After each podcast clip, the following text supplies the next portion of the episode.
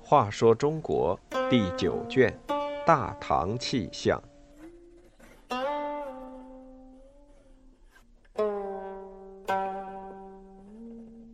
六十九，欲满五印度。玄奘千辛万苦到印度取经的故事可谓家喻户晓，而实际上，玄奘在到了印度后获取真经的过程更具有传奇色彩。玄奘法师俗姓陈，原名陈辉，洛州燕师人。年轻时出家，游学各地，感觉佛教宗派迭出，令人无所适从。于是他立志西游取真经，但是当时唐朝的法律禁止僧人出境。贞观元年（公元627年8月），因河南陇右时遭霜灾，朝廷允许道俗四出救时，玄奘便混迹于灾民，一路西行，沿途得多人之助，前行出关，开始了孤身万里游的求法历程。玄奘法师历尽艰险，在贞观七年到达印度。当时印度分为东南西北中五部，所以称为五印度，又叫五天竺。九月，玄奘进了印度的最高学府，即那烂陀寺学习。他一进寺就去参谒住持戒贤法师。戒贤已有一百多岁，是印度大乘佛教的权威，被尊称为正法藏。戒贤见到玄奘非常高兴，和蔼地问玄奘是从什么地方来的。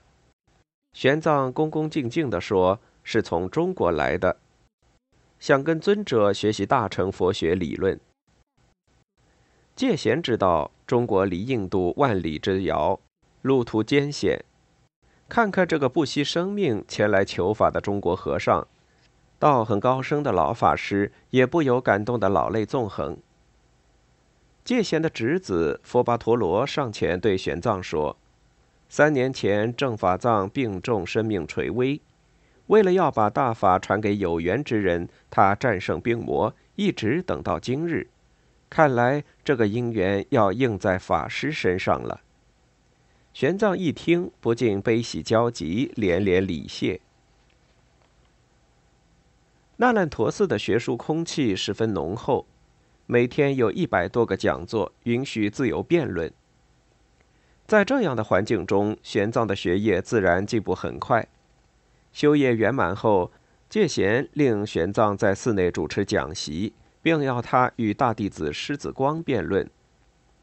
狮子光在讲学中指责了某些经典，玄奘认为这不是经典的问题，而是他的理解有误。经过反复辩论，世子光见无言对答，他的很多听众都归附到了玄奘这边。戒贤对玄奘赞赏有加，并对他写的《慧宗论》给予了很高评价。玄奘在印度的时候，正是戒日王在位之时。他是著名的英主，又是那烂陀寺的护法。佛教分大乘、小乘两派，两派常常互相攻击。戒日王是那烂陀寺护法，自然信奉大乘。有一次，戒日王率兵出征，路过小乘教盛行的鸟图国。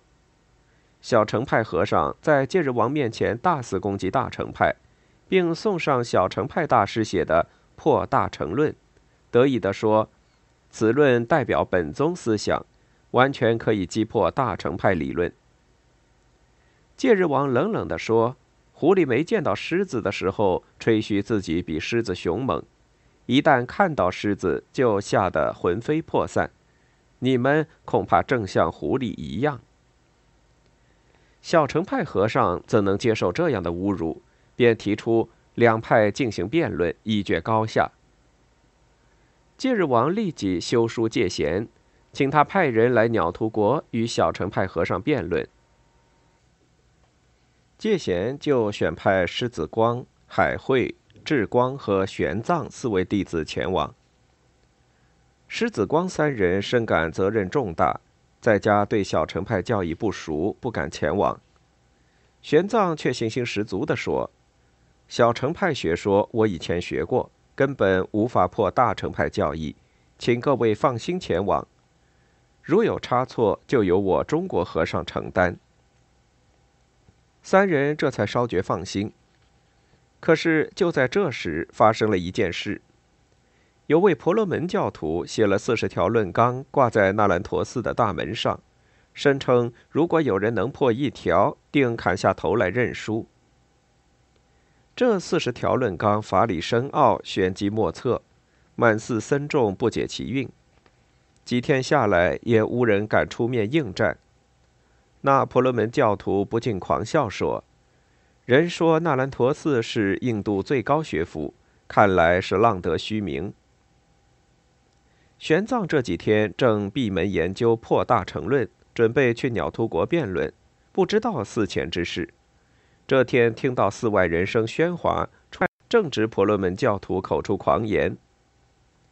玄奘粗粗一看挂在门上的四十条论纲。便挺身而出，撕了下来。婆罗门教徒一见大怒，大声叫道：“你是什么人，胆敢如此无礼？”玄奘不慌不忙地回答说：“我是中国和尚玄奘。”婆罗门教徒一听，气焰更凶，他望着玄奘威胁地说：“你有什么本事与我辩论？你可知道，输了是要砍头的。”面对气势汹汹的婆罗门教徒，那兰陀寺的和尚们也不由为玄奘担心起来。玄奘面对众人，逐一解剖那四十条论纲的利弊得失。他口若悬河，旁征博引，最后说的那婆罗门教徒起身谢道：“我认输，请法师依约砍下我的头。”玄奘笑着说：“我佛慈悲。”和尚是不杀生的。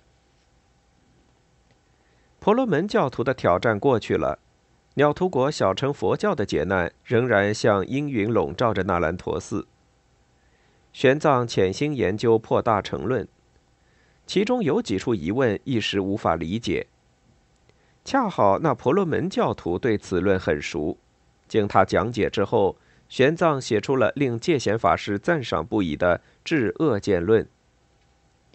戒贤兴奋地说：“我似不必遣人前去辩论了，只要把这本书送去就行。”果然，鸟突国小乘派和尚看后大惊失色，他们没想到大乘派竟有如此高人。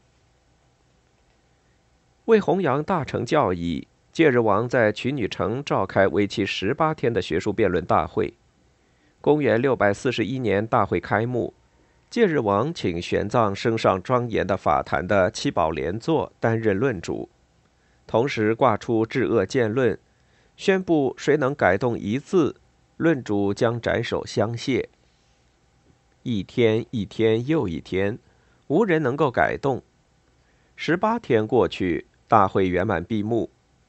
于是玄奘誉满五印度，大小二乘分别赠以大乘天和解脱天的尊号。曲女城大会也成了中印文化交流史上空前绝后的佛界盛事。贞观十七年（公元六百四十三年），玄奘满载经典佛像归国。春夏之际，玄奘到达于田，一方面为当地国王讲佛法，一方面向唐朝廷上表报告自己的经历，并请求赦免自己冒越宪章、私往天竺之罪。唐太宗是历史上少见的英明豁达之君，看了玄奘的上表，对这位偷渡出境、载誉而归的留学僧很感兴趣，当即下令各地官员沿途迎送。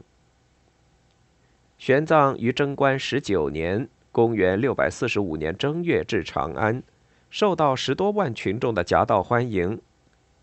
以后，他先后在长安的弘福寺。慈恩寺主持佛教经典的翻译工作，孜孜不倦，直到高宗灵德元年（公元664年），圆寂。